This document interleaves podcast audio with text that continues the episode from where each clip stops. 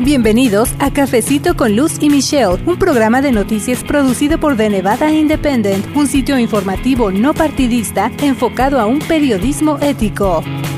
¿Cómo están? Bienvenidos a un episodio más de Cafecito con Lucy Michelle. Este es el podcast en español de The Nevada Independent. Nosotros somos un medio que se encuentra principalmente en la ciudad de Las Vegas, Nevada. También tenemos un equipo en el norte del estado de Plata, porque principalmente pues cubrimos lo que está sucediendo en la octogésima sesión legislativa estatal y entro así de lleno con la información porque precisamente como ya se acerca el fin de esta sesión, hay muchas noticias, se están generando mucha información y hay bastante actividad y por supuesto mucho que reportarle a nuestra comunidad en español. Yo soy Luz Gray, editora asociada con The Nevada Independent en español y en este episodio conversé vía telefónica con mi colega reportera Michelle Rindels, la otra voz de este cafecito informativo y bueno, eh, la versión que le vamos a presentar en este podcast se transmitió en la estación de radio La Campesina 96.7 FM que es donde cada sábado tenemos nuestro programa Cafecito con Luz y Michelle y los temas que tratamos son acerca de la fórmula de financiamiento para la educación y también otras dos propuestas de ley relacionadas con los inmigrantes aquí en el estado de Plata. Una de ellas, la firma del gobernador Steve Sisolak para apoyar la resolución permanente para beneficiarios de la acción diferida para los llegados a la infancia o DACA para beneficiarios del estatus de protección temporal o TPS. Y también damos detalles acerca de una propuesta que precisamente viene de la oficina del gobernador y así se llama de hecho Oficina del Gobernador para Nuevos Estadounidenses. Esta información la vamos a ir actualizando porque bueno, todos los días están cambiando las cosas allá en la legislatura, así que por el momento en este episodio le invitamos a que usted escuche antecedentes de estas propuestas y en el episodio siguiente le vamos a brindar información más actualizada todavía del estatus de estas propuestas.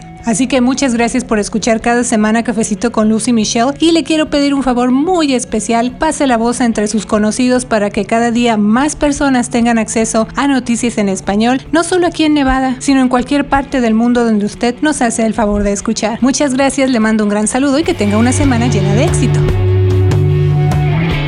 Bueno, Michelle, todos los días, precisamente como tú mencionas, reportamos en qué propuestas de ley están trabajando los legisladores. Claro, también le presentamos a usted otras noticias, pero nuestro, digamos, tema central ahorita es esto, la legislatura, incluyendo esa iniciativa que mencionamos al principio del programa y que busca modernizar la forma en la que se reparte el dinero que va para las escuelas. Sí, muchas personas se preguntan si será posible que se haga ese cambio que tanto se espera y sobre todo si esa propuesta llegará al escritorio del gobernador Steve Sisolak para que la firme como ley. Pues justo eso es lo que está por verse y tú que estás allá en la capital del estado, al igual que otros dos de nuestros compañeros, están siguiendo muy de cerca lo que pasa, Michelle, en especial porque este tema se trata de un cambio que, bueno, si llega a pasar, si esto ocurre, sería histórico para el sistema de la educación aquí en Nevada. Muchas personas en la comunidad, en especial en el ámbito de la educación, por supuesto, dicen que están, ahora sí que como dicen la canción, ¿verdad? Están viendo cómo el reloj marca las horas porque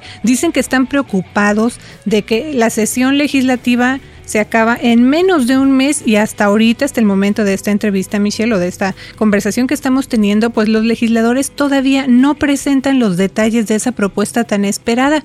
Pero vamos a, ir por partes para que quienes nos están escuchando ahorita aquí en Cafecito, pues vayan entendiendo de qué se trata todo esto. Así que, ¿cómo le podemos explicar a las personas que nos están escuchando ahorita en palabras así, lo más sencillas posible, Michelle, qué es este sistema o cómo funciona esta llamada fórmula de la financiación para la educación. Sí, Luz, Nevada tiene un método de gastar fondos para la educación y esa fórmula fue creado en el año 1967, entonces tiene 52 años.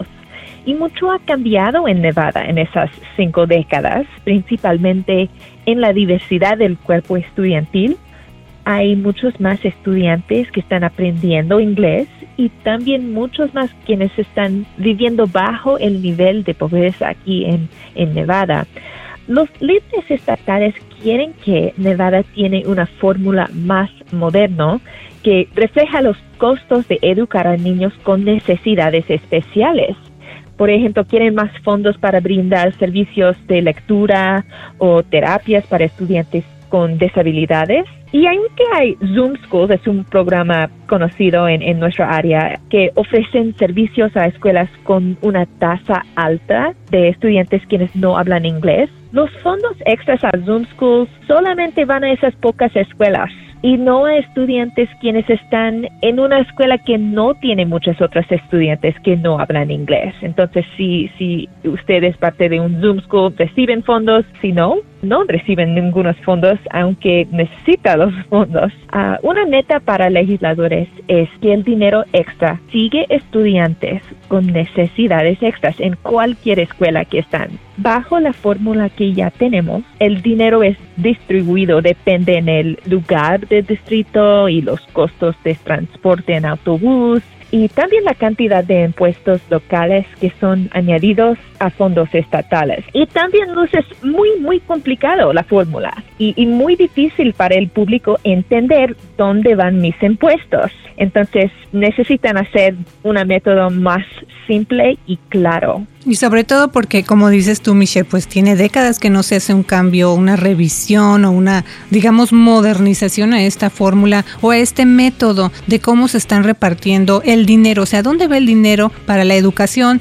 Desde luego, pues es un tema muy amplio, pero también es difícil de entender como tú mencionas y pues precisamente en eso tienen que estar trabajando ahorita ya los legisladores. Por eso es que hay prisa, porque ya viene el fin de la sesión, que es la octogésima, y hasta ahorita no se ha presentado ninguna propuesta con todos esos detalles. Y también es importante mencionar algunos reportes, porque indican que Nevada ocupa el último lugar en rendimiento escolar en toda la nación.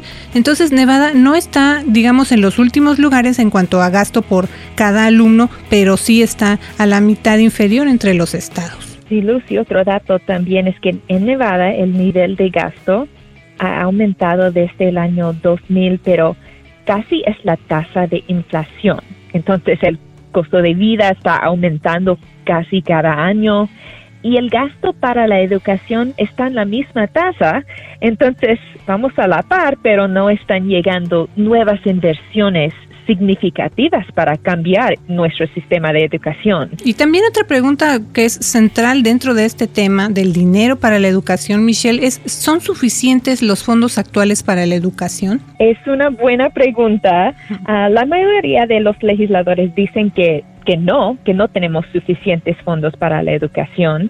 Ah, han sido investigaciones en el año pasado que comparen el nivel de fondos en escuelas en Nevada con el nivel para costear todos los servicios necesarios para el éxito de los estudiantes.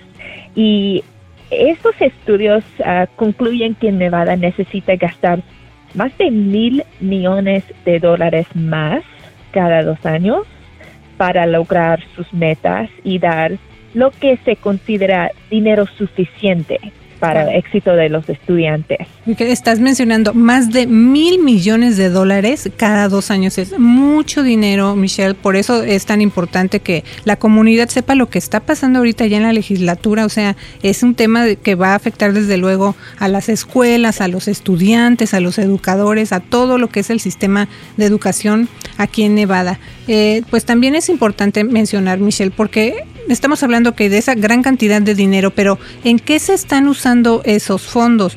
Eh, no sé, la mayoría de esos fondos, como un 80% van, por ejemplo, para los sueldos de los maestros, pero investigaciones muestran que Nevada es el peor en el país en términos de el tamaño de las clases o el número de alumnos en cada aula. Entonces, por ejemplo, en los grados kinder hasta tercer grado están más pequeños, o sea, son grupos más pequeños, ¿verdad? Pero ¿qué más nos puedes comentar, Michelle? Sí, Luz, aunque los grados kinder hasta tercer grado están más pequeños, ah, los otros grados, uh, grado 4 y, más, no tienen límites estrictos.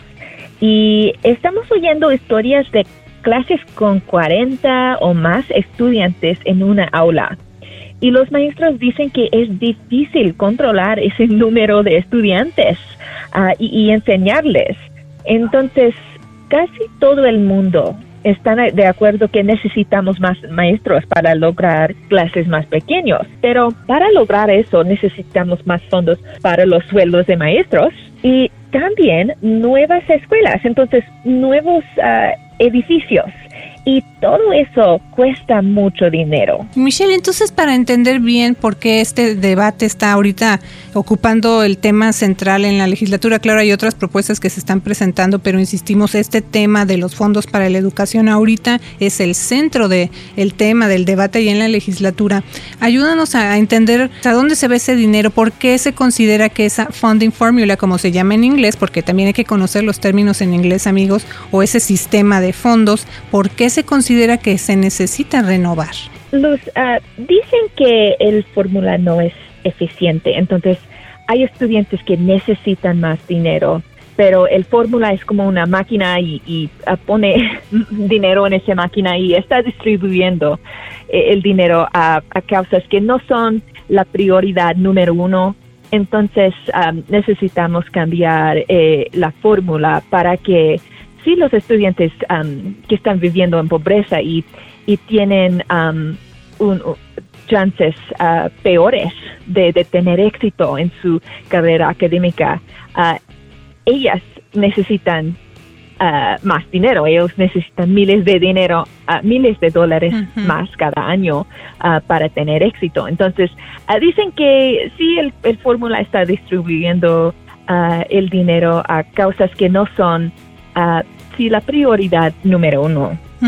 Michelle, también otra cuestión importante, eh, por ejemplo, si esta propuesta de reformar el sistema de repartición de fondos para la educación en, Nevada, digamos, pasa, ¿verdad?, la legislación y llega al escritorio del gobernador y la firma como ley, eh, pues, ¿qué va a pasar después o qué seguiría después? ¿Dónde o cómo los nevadenses, las personas que nos están escuchando ahorita, van a empezar a notar los cambios? Pues primero los legisladores necesitan aprobar una nueva sistema y una propuesta Um, y ahora no hay una propuesta escrita que ha sido mostrado públicamente.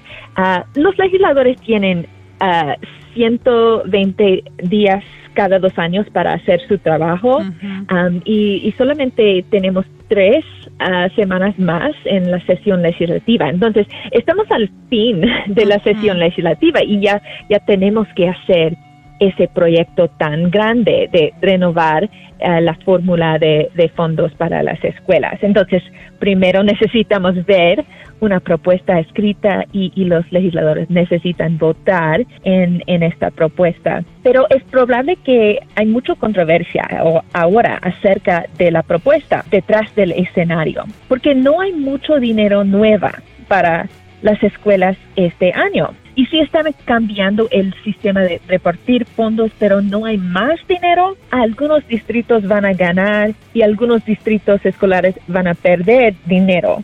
Y no todo el mundo está contenta. Entonces, es eso es probablemente la razón porque no hemos visto la propuesta, porque hay debate detrás del escenario entre los legisladores y los distritos para tratar de tener una fórmula que está justo a todos los distritos y no va a dañar ningún distrito y no va a, hacer daño a ningún estudiante.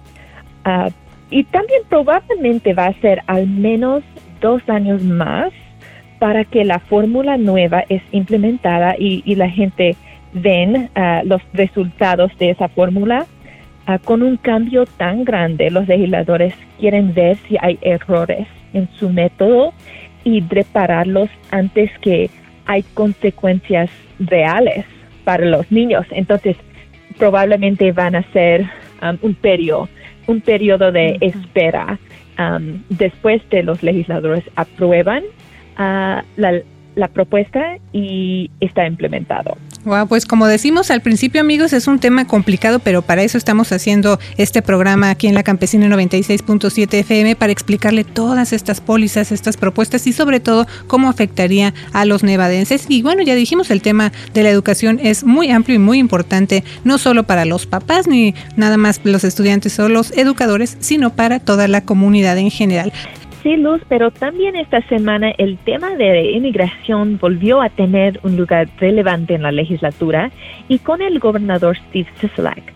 Al principio del programa mencionamos una noticia que les va a interesar sobre todo a los beneficiarios de TPS y DACA en Nevada. Tú escribiste acerca de esto.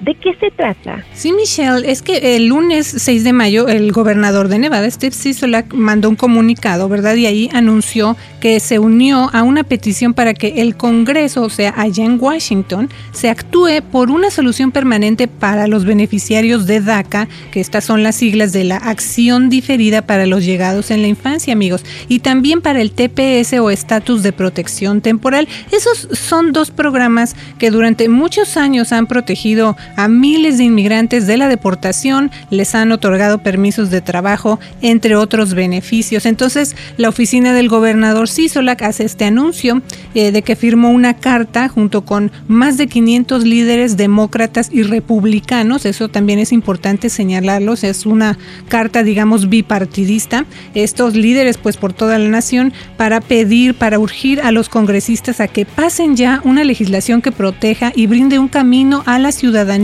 tanto a los beneficiarios de DACA como TPS. Y también hay otro programa que se llama salida obligatoria diferida. Entonces en esta carta los gobernadores, por ejemplo, fiscales generales y alcaldes, entre otros servidores públicos, pues ellos puntualizaron ahí en su carta que debido a estos cambios que han estado entrando en vigor tantos cambios en cuestión migratoria desde que inició la administración Trump y bueno, los actuales debates en las cortes para estos programas de DACA y TPS, pues ya es tiempo, dicen, de que los congresistas actúen, Michelle. Sí, los, ah, lo más actual que está pasando ahorita con esos dos temas en el Congreso es que al finales de marzo de ese año se presentó en el Congreso el proyecto de ley bipartidista Dream and Promise Act of 2019 o Ley de Sueño 2019 que ofrecería a los Dreamers un camino a la ciudadanía. Sí, durante varios años, Michelle, porque desde luego este es un tema constante, se han presentado diferentes propuestas de ley allá en el Congreso con diferentes nombres,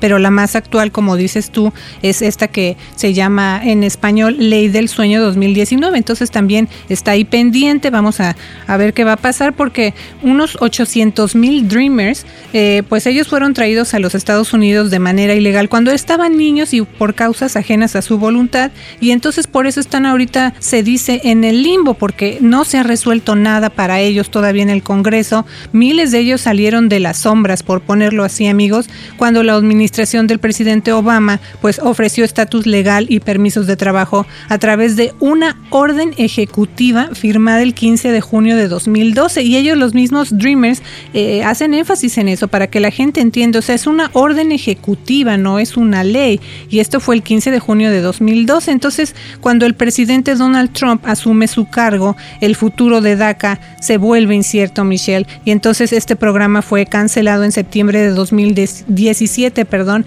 Entonces el presidente Trump ordenó al Congreso que llegara a una solución en seis meses, y estamos hablando de que esto fue en 2017. Entonces dice el presidente Trump al Congreso, ustedes tienen que llegar a una solución en seis meses, pero ese plazo se venció y hasta ahorita no hay legislación. Sí, así es, amigos. Todavía no hay resolución de ese tema. Ah, también hemos reportado que DACA ha pasado por restituciones, eliminación parcial de los beneficios, demandas, pleitos y discusiones, incluyendo parte una propuesta de Trump a principios de ese año para dar a los Dreamers tres años de protecciones adicionales a cambio de fondos para la construcción de un muro fronterizo lo que originó el rechazo demócrata. Pero, ¿qué hay acerca de las personas con TPS Luz? Pues ellos también se encuentran en un compás de espera, Michelle, porque podrían enfrentar la deportación después de que la administración Trump optara por eliminar ese programa para beneficiarios de ciertos países bajo el argumento de que las condiciones en esos países pues ya mejoraron lo suficiente y ya pueden regresar. Entonces es importante mencionar también que en febrero de este año el fiscal general de Nevada, Aaron Ford, incluyó a nuestro estado en un informe para apoyar que se conserve el TPS para inmigrantes de El Salvador Nicaragua, Haití y Sudán. Unos 22 fiscales generales en el país expresan su apoyo a Ramos versus Nielsen. Es un caso presentado en marzo por la Unión Estadounidense para las Libertades Civiles, como se llama ACLU, y la Red Nacional de Organización de Jornaleros, entre otros, que se encuentra ahora ante la Corte de Apelaciones de Noveno Cérquito. Así que, como hemos dicho, TPS y DACA están sin una solución permanente hasta el momento. Y por eso grupos que apoyan a los inmigrantes y entidades en diferentes estados de la Unión Americana siguen presionando para que el Congreso pase una legislación, legislación que beneficie a esas comunidades. Y también es importante, Michelle, recordarle a la comunidad que hay aquí agencias eh, con alta credibilidad que están certificadas y también están ofreciendo orientación y están ofreciendo ayuda tanto a los Dreamers como a los beneficiarios del TPS. Por ejemplo, se me ocurre Dream Big Nevada, eh, esta organización de verdad ahora sí que está enfocada nada más en la parte de los Dreamers y les explica todo el proceso porque todavía hay preguntas, parece mentira que la renovación, entonces hay mucha confusión, Michelle, por eso es que también eh, estas organizaciones están ayudando a la comunidad con esta información y pues es importante que la comunidad lo sepa. Pero eh, también, Michelle, vamos a ver qué pasa con esta demanda entonces que pues han interpuesto, por ejemplo, en Texas, donde grupos no necesariamente están a favor de legislación para DACA ni TPS. Y también esta semana se presentó una propuesta con más detalles para que se abra aquí en Las Vegas una llamada oficina del gobernador. O sea, ya estamos pasando otro tema, amigos, que también se los mencionamos al principio del programa. Esta se llama Oficina del Gobernador para Nuevos Estadounidenses. Esto fue a principios de año. Usted se ha de acordar cuando leyó de Nevada Independent en español que le presentamos esta información a principios de año. Eh, el reporte, o yo reporté que el gobernador Sisolak incluyó en su presupuesto, o sea, cuando él estaba dando su informe de gobierno, mencionó que en su presupuesto ya iba a formar parte eh, o se iban a destinar fondos para crear esa oficina. Así que, pues, ¿cuál es la información más reciente que tienes, Michelle? Porque esto fue a principios de año, ¿verdad? Cuando el gobernador hizo el anuncio, pero ahorita, ¿qué está pasando? ¿Se va a abrir la oficina o en qué etapa va? Sí, Luz, esta semana el gobernador, gobernador presentó la propuesta para crear la oficina de nuevos estadounidenses y eso es un proyecto ah, que incluye ah, un, sitio de web. A principio solo es un sitio de web que ofrece servicios a los inmigrantes. típicamente los inmigrantes que quieren obtener una licencia para, para un trabajo, por ejemplo, una licencia de cosmetología o, o de maestra, como ser maestra, cosas así. hay algunos trabajos que requieren una licencia ocupacional. Entonces es información especialmente para gente que tienen educación en, un otro país, uh, pero no está uh, trasladado a, los Estados Unidos. O, um, entonces es información para que uh, aprovechan las oportunidades y los trabajos de los Estados Unidos. Um, también van a ser uh, personas que trabajan en esa oficina uh, que van a ayudar a los inmigrantes con varios problemas que tienen. Entonces, um, vamos a, tener una audiencia en los días que, que vienen uh, para, para ver si esta propuesta va a pasar y ofrecer servicios a inmigrantes en Las Vegas y otras partes de los estados. Pero también yo me acuerdo, Michelle, que entrevistamos al senador demócrata Mo Dennis hace poquito y yo me acuerdo también allá en, eh, en 2017 le hice una entrevista y él habló precisamente de esto que en ese entonces era una propuesta, Michelle, y ahora pues le da gusto, me decía en la entrevista que ya se está concretando esa propuesta y que espera ya que pronto se abra aquí en Las Vegas pensando en estas personas, en estos profesionales que en sus países pues tienen títulos de algunas profesiones, ¿verdad? No de todas. Y que cuando lleguen entonces aquí en los Estados Unidos, pues por el, digamos, el cambio en el sistema educativo, a lo mejor sus títulos no son reconocidos aquí en los Estados Unidos, entonces se quedan también así como en el limbo y no saben a dónde ir para que se revaliden esos estudios aquí en los Estados Unidos. Entonces esa también es una parte central de lo que se pretende hacer con esta oficina para nuevos estadounidenses. Y también eh, es importante mencionarle a usted que nos escucha que Nevada no sería el primer estado en tener una oficina para nuevos estadounidenses. Por ejemplo, el estado de Nueva York anunció planes para una oficina similar, eso fue el año pasado, y pues también tendría el mismo nombre y se centraría en ofrecer servicios legales a inmigrantes. Sí, y un posible barrera es que hay debate uh, acerca de esa oficina debe servir a inmigrantes indocumentados y también documentados. Um, y para algunos políticos uh, no apoyan a gastar fondos a una oficina que ayuda a los inmigrantes. Quizás vamos a ver un debate en ese punto porque es una propuesta del gobernador. Uh, es probable que esa idea va a pasar y va a ser realidad en unos meses. Pues vamos a seguir muy de cerca esa información, amigos, sobre todo para que usted la reciba en nuestro idioma, esa propuesta y de otras que ya vienen. Así que sigan pendientes con Cafecito con Luis y Michelle y aquí vas a estar aquí en la capital muy pronto para reportar luz. Sí, Michelle, regreso a la capital de Nevada, ya a Carson City, para seguir informando a nuestra comunidad, porque esta última semana de las sesiones se pone muy intensa, amigos. Hay mucha información, así que pues vamos a estar al pendiente para informarle. Yo le mando un gran saludo y le deseo que tenga una semana llena de éxito. Mi nombre es Luz Gray, soy reportera con The Nevada Independent en español. Y yo soy la reportera Michelle Rendell desde la capital del estado. Cafecito con Lucy Michelle programa de noticias de The Nevada Independent en español. Nuestro estado, nuestras noticias, nuestra voz. Gracias por habernos acompañado a una emisión más de Cafecito con Luz y Michelle, un programa de noticias producido por The Nevada Independent, un sitio informativo no partidista enfocado a un periodismo ético. The Nevada Independent en español, nuestro estado, nuestras noticias, nuestra, voz.